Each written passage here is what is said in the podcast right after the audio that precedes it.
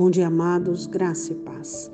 Um ótimo domingo para você, não se esquecendo que hoje tem escola bíblica e que você possa no dia de hoje trazer sobre si a consciência da necessidade em todo o tempo da dependência do Senhor. Que a graça e a misericórdia do Senhor venha cobrir-te e hoje também nós temos o culto de louvor e adoração ao Senhor. Bom, Hoje eu quero meditar com você em um texto de 2 Samuel, capítulo 11, versículo de número 3. É, certamente você, como cristão, conhece essa passagem, né? O salmista Davi foi um homem que temia Deus e um homem que servia ao Senhor, um homem que tinha um coração é, diferente de todos os corações na sua época, né? No entanto, que o Senhor o escolheu. Mas mesmo Davi, com todas as é, os adjetivos e as habilidades e tudo aquilo que lhe pesava a favor, ele cometeu um erro fatal para sua vida espiritual, sua vida emocional, familiar. Ele comete adultério com Batseba e manda matar o seu marido. Mas eu quero meditar em 2 Samuel, capítulo 11, versículo de número 3.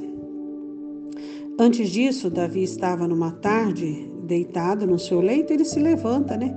Estava passeando lá no seu terraço, na casa real, comendo do bom e do melhor, né? Se refestelando e descansado, e o seu exército na guerra. E ele vê uma mulher que estava se lavando lá do seu terraço, ele viu. E no versículo 3 mandou Davi indagar quem era aquela mulher. E disseram: Porventura não é esta Batseba, filha de Eliã, mulher de Urias, o Eteu? 2 Samuel, capítulo 11, versículo de número 3. Ele manda indagar e perguntar quem era aquela mulher e recebe todas as informações é sobre ela, principalmente a informação que ela era casada. E ele sabia que o marido dela, Urias, estava na guerra, porque ele era um dos soldados, um dos valentes de Davi.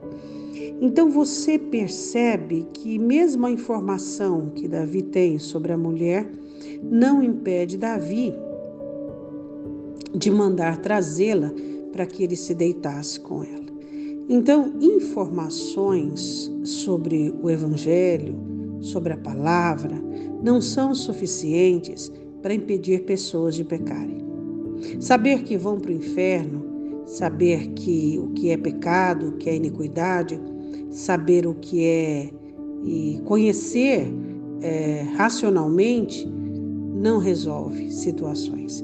O que eu e você precisamos entender é que a palavra de Deus, ela precisa como uma semente ser recebida dentro do meu e do seu coração.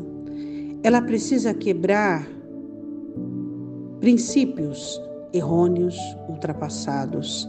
Ela precisa destruir costumes, hábitos, padrões. Ela precisa confrontar a nossa arrogância e a nossa soberba. A palavra de Deus é tida como espada, porque faz guerra em mim e em você. Tida como martelo, por quê? Porque ela esmiuça todo endurecimento.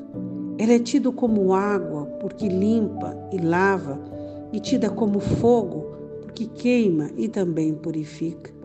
Eu e você precisamos entender que as nossas almas não precisam de informações. Nós não podemos entrar e sair da igreja apenas adquirindo informações. O nosso coração precisa ser transformado. Nosso coração precisa receber a palavra de Deus como regra absoluta, totalitária dentro das nossas vidas. Oremos, Pai. Nós te pedimos em nome de Jesus, ao olharmos para este texto, certamente tememos, principalmente ao sabermos que aquele que está de pé cuide-se para que não caia.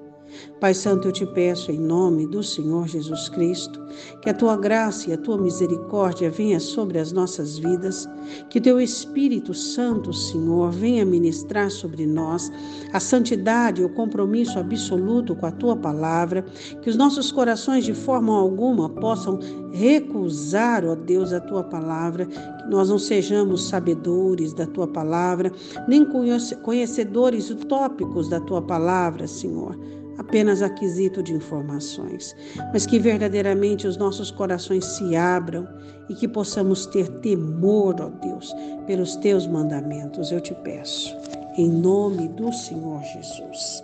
Amém? Davi é, achou que podia, achou que tinha direitos, achou que o que fizesse não seria descoberto, ele achou tantas coisas. Eu e você precisamos ter convicções e certezas e elas precisam vir da palavra de Deus. Deus te abençoe um ótimo dia, em nome de Jesus.